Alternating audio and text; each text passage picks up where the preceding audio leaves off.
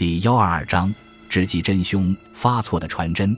前泽沿着篱笆走进住宅区的深处，那里有一个当做联络信号的邮箱。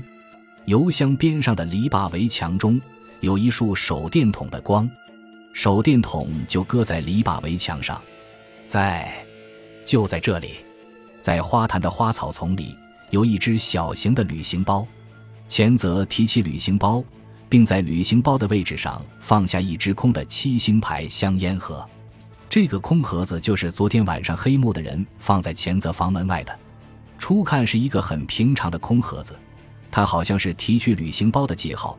旅行包没什么重量，前泽想象着，里面恐怕是毒品之类的东西。黑幕的团伙以此作为接头交接的程序，因为是非法物品。所以，双方派出的人不可能见见面聊聊天，然后大大咧咧的移交。因此，对方先到后躲在这里。黑幕派出的人及前则在稍稍过后将他取出来。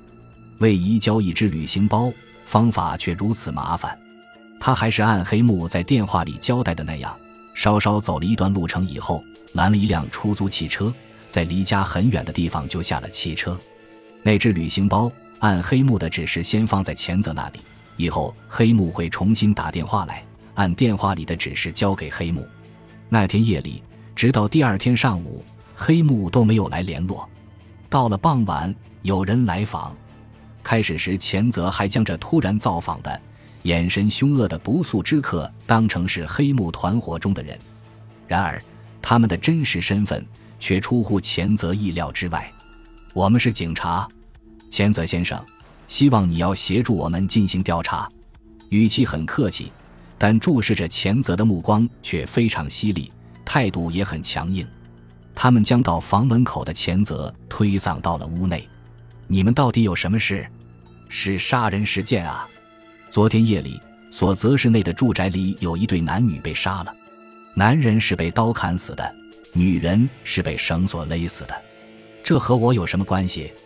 被害的男子叫田代健三，你不会说不认识吧？前泽大吃一惊，田代，是我工作的那家公司里的常务，可是他的家是在东京都的练马。是啊，但是他的情人住在所泽，他是在情人的家里和情人一起被杀害了。我们进行了调查，得知在作案时间的前后，有人在现场看见一个人出现过，说那人很像你。所以我们要找你调查一下，希望你和我们一起去一趟搜查本部。前泽傻了眼，表情变得僵硬。刑警们虎着脸围在他的四周，看这模样，他是无论如何不可能拒绝的。经过调查，所有的线索都证明凶手就是前泽。首先是动机，你对被害人田代常务怀有很深的怨恨。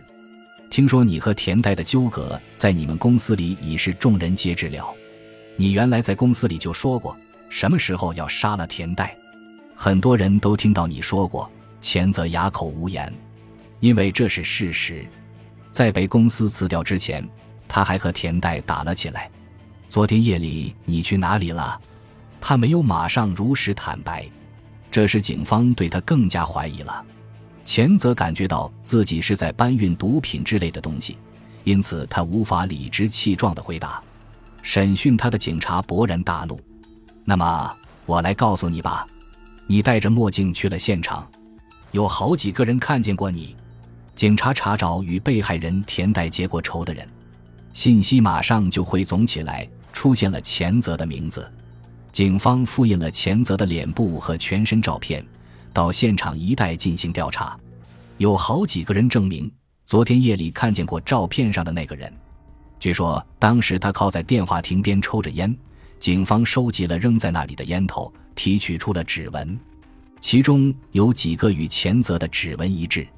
不仅这些，在现场的花草丛里还有一个捏成一团扔在那里的七星牌香烟盒，上面没有别人的指纹，只有你的指纹。前泽只是按照吩咐将空烟盒放在那里，没有想到指纹的事。化验出来的指纹难道就是那时按上去的？尽管如此，它是有人放在前泽的房门前的。放烟盒的人的指纹却偏偏没有化验出来，这是为什么？难道黑木他们事先将空烟盒的表面擦干净，为了使我的指纹能够粘上去？还是我外出时捡来扔在外面，黑木他们又给我送来的？总之，伪装的非常巧妙，这黑锅只能让钱泽背着。在钱泽的鞋底，甚至还沾有被害人的血迹。据说，在放旅行包的花草丛前的那条小道上也有血。看来是事先估计出钱泽会走过这个地方。事先将血粘在路面上，钱泽走过时踩在上面的。钱泽的嫌疑越来越大，警察执行搜查令，对钱泽居住的家进行了搜查。藏在壁橱里的小型旅行包被警方扣押了。那只旅行包对我们来说简直是踏破铁鞋无觅处啊！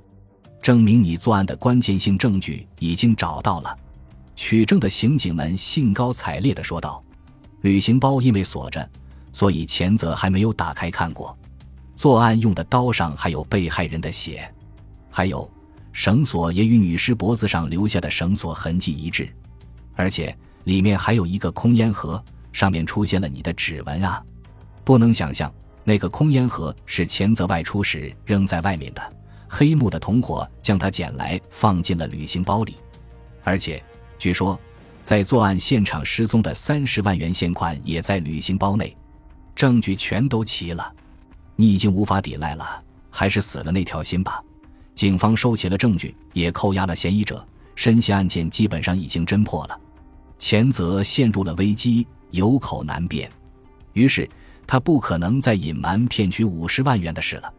我说实话，我上当了，这事是从我收到一份发错的传真开始的。钱泽毫无隐瞒地从头到来，一直到受黑幕的威胁去所则是，前后详细的讲述了一遍。等钱泽全部讲完以后，警察开始提问：如何证实你的话呢？首先，开始时发送到你家里的那两份传真呢？为了证明我是真正的代理人，我将那两份传真交给叫雪野的女人了。不过，钱泽回想着说道。那个女人还交给我一个装钱的信封。按前泽所说，警方从他的房间里找到了那只白色的信封，送去鉴定。很可惜，上面只有你的指纹啊！真的？不可能。前泽回答着，回想起那天夜里的情景，女人是让他看着信封里的东西似的交给他的。这么说来，女人的指纹没有留在信封上。你的话完全没有证据啊！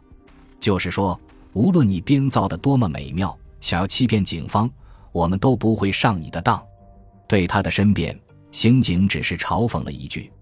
钱泽在记忆中拼命地搜寻着能证明自己清白的人证或物证。在钱泽的传真机里，据说留着雪野发送传真的记录，但那个号码是假的，没有办法查找。逮捕证已经发出，钱泽失去了人身自由，在拘留所里。他一个劲地回想着，刑警的话语还在他的耳边回响着。你说的话，谁听了都会觉得荒唐无稽。从发错的传真这件事起，就是一派胡言。什么妻子委托杀手杀害丈夫？嘿，如此心狠手辣的女人也许会有，但如此重要的秘密会用传真发送吗？现在想来，真是那样。但在当时。债务缠身，头脑里全是借款的事，使他失去了理智，无法冷静地做出判断。突然，他的头脑里闪过一丝光亮。前泽要求看守马上向刑警联络。当时在接到那个叫黑木的男子打来的电话时，我记得自己在半途中无意识地按下了录音键。我是生怕听漏了他的话。当时我拼命地记录着黑木的指令，所以将按录音键的事忘了。事后我将记录反复看了几遍，所以就没有必要再将录音带倒回来听。我想黑木的声音会留在录音带里，如果听到录音带，你们就会知道我没有说谎。总算有了能证明自己清白的证据，钱泽感到神采飞扬，他的脸上露出了舒心的笑容。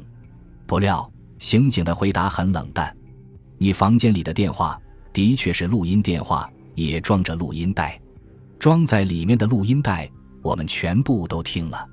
黑木威胁我，和命令我去取旅行包的声音都录在里面吧。他们设的圈套虽然很巧妙，企图把我当作凶手，但那些家伙犯了一个错误，他们没有发现我的电话机里有录音装置。不，录音带里没有你说的那种声音。真的，我那时确实按了录音键的。哼，录音带当时已经全都录完了，而且最后一次录下的是七月十八日你不在家时打进来的电话。你说的黑幕的电话是十九日夜里，录音带在前一天之前就已经全部录完，所以以后的电话录音带不倒转过来就不能录音。只要不是自动倒带的录音机，磁带用到最后不换带或倒带，录音机就不会动。因此，从十九日以后收到的电话都没有录音。你明明知道这些情况，却又要编造什么谎话了吧？前泽大所失望。好不容易才弄到的高科技家用电器，却因为没有学会如何使用磁带这一最基本的操作，结果丝毫不起作用。虽说是高科技家用电器，犯了一个小小的错误，竟会是这样。忽然，他想起了在花园里的情景，高科技和小小的错误这些话，使他想起了那个女人的讽刺。前泽不由喊了起来：“警察，我有物证！”那个女人是徒手拿了我那定时式香烟盒里的纽扣电池的，她将那电池扔进了身边的垃圾箱里，那个电池上有她的指纹。你等等，那是十五日的事吧？已经过了这么些时间，垃圾箱里的垃圾早就被清除掉了。不，那个废物箱里有个破损的金属网。我的电池很小，那时的废物箱里还是空的。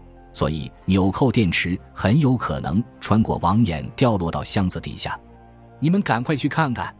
这一句话救了前泽。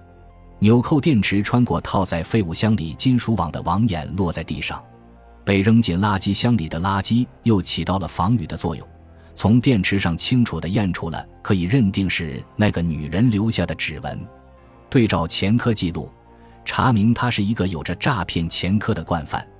以此为突破口，以杀害田代为主，一个女人与犯罪团伙相勾结的作案全过程昭然若揭。田代常务以前曾与他们共同作案，在房地产生意中大捞外快。如今经济萧条，那些经济犯罪活动很有可能被追查出来。检察方面一旦插手，犯罪团伙的经济犯罪活动就会暴露无遗，也包括其他的罪行。田代掌握着他们的犯罪活动的关键性证据，因此他们决定铤而走险，杀害田代灭口。为了不使自己受到怀疑，他们制定了作案计划，企图伪造成是以前与田代结仇的人做的案，钱泽变成了他们猎取的目标。他们了解了前泽的生活状况和性格特点后，便制定了周密的计划引他上钩。但是机关算尽。他们最后还是被警方一网打尽。前泽走出看守所时，抬头仰望着天空，想起了那女人的笑声。女人嘲笑他，他的傲慢导致了他的疏忽。前泽的眼前又浮现出美佐子的面影，他感到深深的后悔。他后悔自己没有去找一份正当的工作，整天赌博，以致债台高筑，才动起了这种坏心思。他发誓要以自己的勤劳去营造一个与美佐子共同生活的安乐窝。这时，他突然发现，美佐子正在前面不远处站立着，在等着他。感谢您的收听，喜欢别忘了订阅加关注，主页有更多精彩内容。